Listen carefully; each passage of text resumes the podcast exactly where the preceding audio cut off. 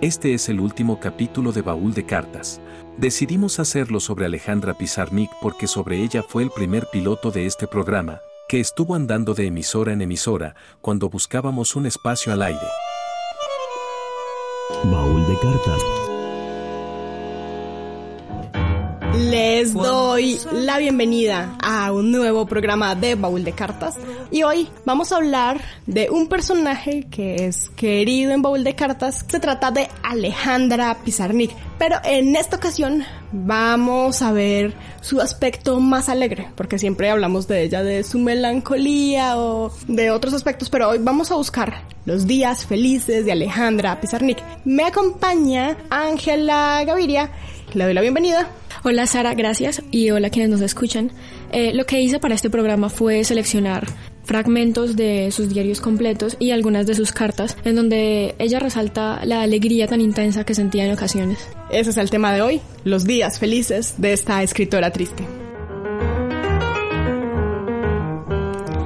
Alejandra Pizarnik es una de las voces más representativas de la poesía argentina conocida como la poeta maldita, la suicida, la melancólica. En Alejandra Pizarnik, sin embargo, encontramos no solo una obra lúcida, también una vida exuberante, mucho más allá de esa única cara que se le ha puesto, que es la más evidente, que es la de la melancolía, la de la soledad. Alejandra, como cualquier humano, estuvo cruzada por múltiples contradicciones, múltiples vidas, una en Buenos Aires y otra en París, una melancólica y otra apasionada, una activa y rodeada de gente, otra solitaria, una vida que amaba con pasión y otra que la desesperaba.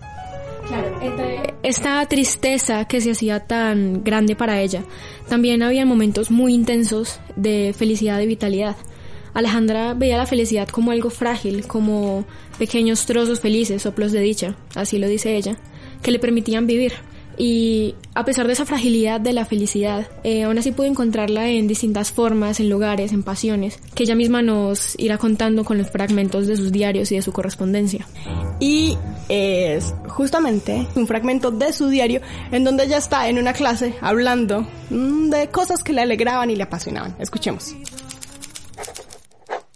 Clase de periodismo, 19.30 horas, 22 de agosto de 1955. Cuando caminaba hacia la escuela, un soplo de esperanza me inundó. Me vi caminando, sintiendo, mirando y me dije, soy feliz porque estoy viva. Soy feliz porque no estoy muerta, porque soy joven, porque crearé belleza, porque debo a la vida mucho, porque siento que me llama algo muy grande. Ah, Sé que la vida es muy breve, sé que no soy eterna, pero en realidad no veo la muerte. Amo mi cuerpo y lo besaría todo porque es mío, Amo mi rostro tan desconocido y extraño. Amo mis ojos sorprendentes. Amo mis manos infantiles. Amo mi letra tan clara. Qué extraño que mi letra sea legible.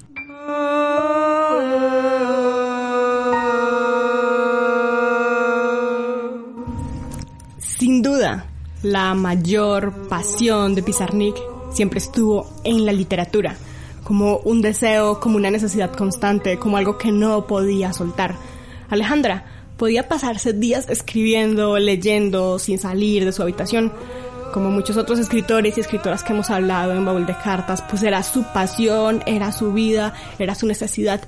Alejandra incluso en momentos llegaba a sentir que la literatura la privaba de salir a la calle, de vivir, que la encerraba en su habitación. Pero, por otro lado, Alejandra decía que su visión de la felicidad era poder trabajar en y con las cosas que uno quiere. Y esto para ella era precisamente dedicarse a la literatura, a estudiar sus libros, a corregir sus poemas.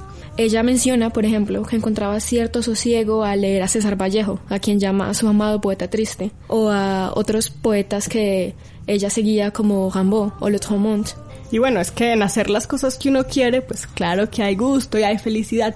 Y, por ejemplo, hablando de lo mucho que le gustaba y lo mucho que disfrutaba escribir y leer, habla el fragmento de la siguiente carta que vamos a escuchar. Es también extraído de sus diarios completos y en este expresa cómo la literatura poco a poco se va volviendo su vida y se va volviendo su voz.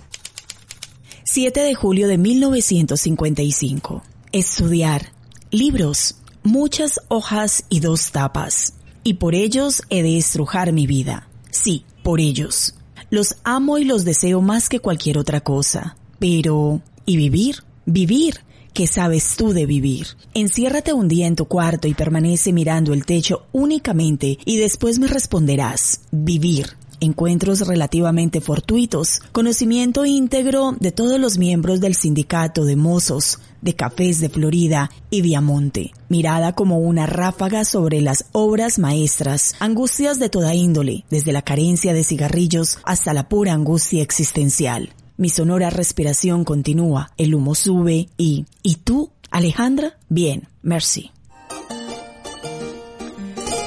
Y ahora vamos a París. Porque ese era un sueño de Alejandra, era su motivación, era todo. Y la literatura, que le daba una motivación a Alejandra, aparte de eso tenía una motivación más, y era viajar a París. Y viajar es uno de los temas favoritos de Baúl de Cartas porque es en el viaje en donde se escriben más cartas, porque hay un territorio nuevo que hay por contar a quienes se quedan en el lugar de origen. Y así, desde el inicio de los diarios de Pizarnik, este fue uno de sus mayores sueños, pero igual no eran los sueños de ella. Eh, París era el sueño de Argentina, de la Argentina de la época, yo diría que también de la actual, y esta es una idea que amplía, por ejemplo, Horacio Salas, cuando hace un ensayo sobre la ubicuidad del exiliado en donde cuenta cómo París era casi el ideal, la meta, cómo era el sitio de peregrinaje. Y, pues claro, eso estaba influenciado por el contexto, ¿no? Sí, claro, teniendo en cuenta las tensiones políticas y, bueno, la posterior dictadura militar de los años 70, eh, la necesidad argentina de ir a París se iría intensificando progresivamente, pero ya estaba presente en Alejandra y en muchas otras personas.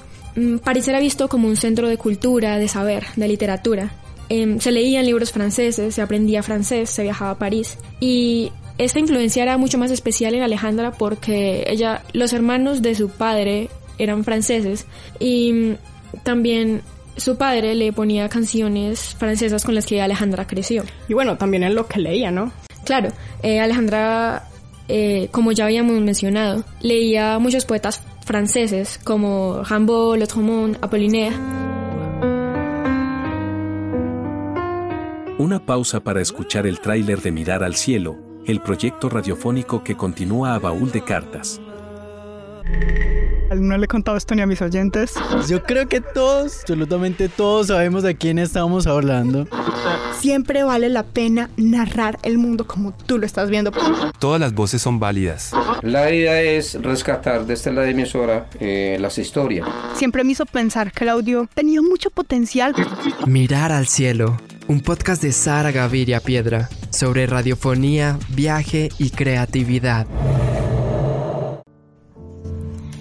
Estamos en Baúl de Cartas, hoy hablando de Alejandra Pizarnik, específicamente de sus días más felices, tomados de una selección de sus diarios íntegros y de algunas de sus cartas. Estamos escuchando eh, a Roxana Ahmed, que fue con la misma eh, autora con la que empezamos el programa, que ella ha hecho un álbum con ritmos un poco de jazz, ella es argentina, y eh, es un álbum que se llama La sombra de su sombra, que tiene la letra de 10 poemas de Alejandra Pizarnik, que es justo de quien hablamos hoy.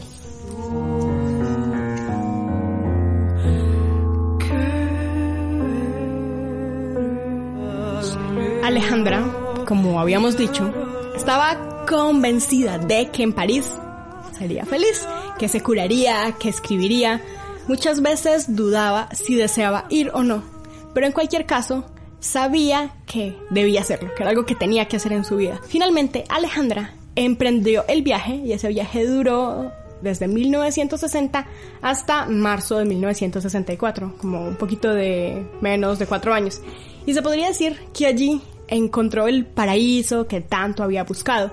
En París Alejandra Pizarnik formó amistades que la marcarían con otros escritores que también viajaban en París, algunos de ellos argentinos, como por ejemplo Julio Cortázar. Estaba Octavio Paz, también pudo conocer a Sartre, pudo conocer en ese momento a Simone de Beauvoir, y eran personajes que siempre había admirado y que por fin estaba conociendo. Y además, durante su estancia, trabajó como traductora y como oficinista. Y ese sueldo que se ganaba en París pues llegaba a ser mucho más alto del que podía conseguir en Buenos Aires. Y es curioso hablar de esto porque eh, no ha dejado de ser una realidad para los latinoamericanos que viajan a otros países eh, tratando de cumplir sus sueños, tratando de buscar mejores eh, opciones económicas. Y esos sueños también eran los de Alejandra. Pero bueno, de todas formas, aunque los sueños y la felicidad se cumplan lejos, el hogar también aparece en forma de nostalgia y eso se ve en sus libros. Claro, esto se puede ver porque desde sus primeros libros Alejandra siempre estuvo haciendo referencias al, al estar lejos, al venir de lejos, ser de otro mundo. Ella decía estar condenada a la eterna búsqueda de un lugar de origen. Quizá lo encontró en París. Una búsqueda de un lugar de origen. Y la siguiente es una carta, a diferencia de los anteriores fragmentos que son de diarios, esta es una carta que ella escribe desde París a León Ostrop, que fue el psicoanalista de toda su vida y que es muy interesante porque pues le habla con toda la confianza.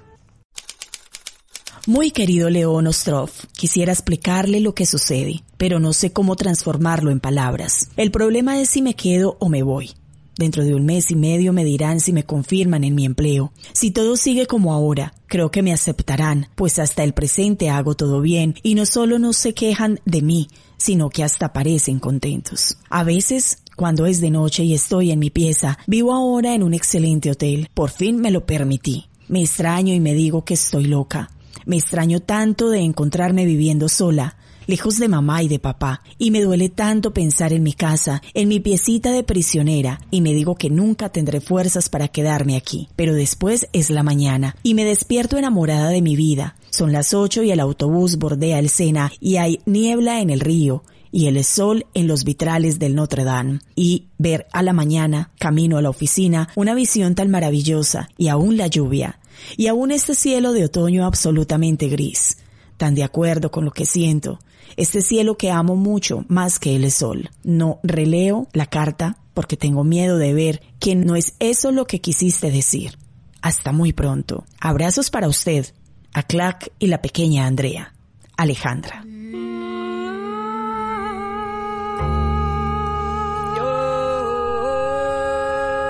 Estamos en Baúl de Cartas. Hoy les acompaña Ángela Gaviria y quien les habla Sara Gaviria, hablando de Alejandra Pizarnik.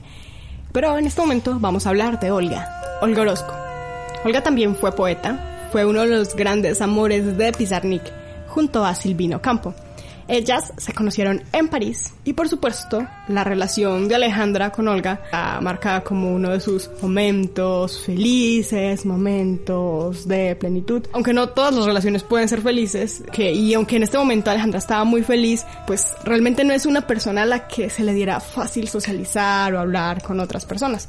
Y eso también se ve desde que era pequeña incluso. Desde pequeña, Pizarnik se le hizo difícil comunicarse con los demás, en parte porque era algo tartamuda y también porque tenía un acento francés muy fuerte que distintas personas le recalcaban y que la complejaba un poco. Eh, esto la llevó como a aislarse un poco, se avergonzaba de hablar, incluso por... Por algunos periodos de su vida pues se aislaba por completo. Pero con Olga la situación era diferente. Porque Alejandra sentía haber conocido con quien entenderse, casi a la perfección. Ambas compartían un gusto por los mismos poetas del simbolismo francés que ya hemos mencionado varias veces y además ambas tratan puntos en común en su poesía con temas como la infancia, la muerte, el recuerdo, el silencio. Entonces, tanto en lo que escribían como en lo que eran se puede ver la cercanía que lograron alcanzar. Y bueno, y es curioso porque muchos escritores argentinos de la época se les pegaba mucho el acento francés que se oye súper claro en las grabaciones o como muchas palabras que, bueno, que tenían origen en Europa porque siempre habían estado mirando hacia Europa. Y volviendo al Gorosca y a la relación con Alejandra, la, el siguiente es un fragmento de sus diarios donde Alejandro habla de la admiración que tenía por Olga Orozco. 10 de noviembre de 1958. Acabo de hablar con Olga. Deslumbrada de mí, he salido de mí, he hablado de su problema. Lo hice mío. Entonces, ¿también yo puedo comunicarme con alguien? Quisiera arrodillarme y agradecer y alabar. Tengo tanto miedo de no poder querer y he aquí que pude, pero tengo tanto miedo de ser rechazada una vez más, como siempre, a pesar de todo, aunque suceda cualquier cosa. Quiero decir de nuevo que Olga es el ser más maravilloso que conocí. Y si no lo hubiera conocido nunca, si no existiera, mi vida sería más pobre. Me lo digo con miedo. Quisiera quererla siempre, pero serenamente, sin obsesiones, y sobre todo ayudarla, que se reconstruya, que no se hunda. A veces o casi siempre, el destino de cada uno de nosotros me parece tan frágil, tan misteriosamente endeble, que me sube el llanto y me muero de piedad y de dulzura. Estamos prontas a despedirnos de este programa de Baúl de Cartas. Pero antes y para despedirnos, Ángela y yo hemos elegido fragmentos del diario como nuestro fragmento eh, favorito eh, feliz, ¿no? Entonces les voy a compartir el mío. Es del 24 de septiembre de 1951. Y dice así, un nuevo día lleno de sol. Despego mi ventana y la luminosidad cae en la habitación. Luz amarilla y vital. Me da miedo por sus ansias fugitivas. No me acompañan las horas de estudio. No me sonríe en mi encierro benéfico. Todo lo contrario. Me llama junto así al paseo matinal, lleno de árboles y seres que caminan. El fragmento que yo escogí me llama la atención porque en este Alejandra eh, no está precisamente feliz, pero desde una perspectiva más alejada, eh, esto lo escribe como más al final de sus diarios. Ella retoma y vuelve a pensar en todos sus momentos felices. Y en este fragmento también se puede apreciar eh, cómo estos momentos tristes y felices estaban unidos por un, un mismo modo de afrontar la vida de Pizarnik y es que ella decía que vivía demasiado, que estaba enferma de vivir demasiado y que eso solo se podía hacer en unos minutos o unos instantes. Em, entonces lo leeré. Cierro los párpados y recorro mi vida. Sonrío. ¿Se la puede llamar intensa? Creo que sí. Inconscientemente intensa. Cada día lo siento más. Cada minuto tomo más conciencia de mí y mi sonrisa se amarga. Me siento agotada. En estos momentos oigo los furiosos arranques de algún jazz band cercano. Risas, fiesta, baile, bromas, hermosos vestidos y el corazón saltando. Cuán lejano. Es como si hubiese sucedido hace veinte años. Mis ojos irritan. Sí, estoy agotada, deshecha. Me pesa el disfraz de extravagante, originalísima, de niñita adorable, de liberal, de todo. Me siento desdichada. Nos despedimos de Baúl de Cartas en un programa sobre Alejandra Pizarnik, no hablando de su tristeza, su melancolía, su suicidio, sino hablando de la vida, del sol, de la luz. Y también de su vitalidad. Gracias a todos. Y hoy les acompañamos en el máster Luz Mary Bermúdez, Ángela Gaviria y quien les habla, Sara Gaviria.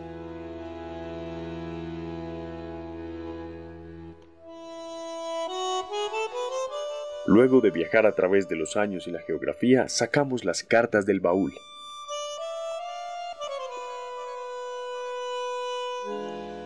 Baúl de cartas.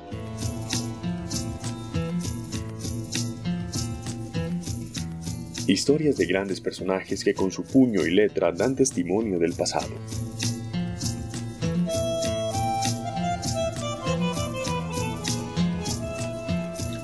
Baúl de cartas.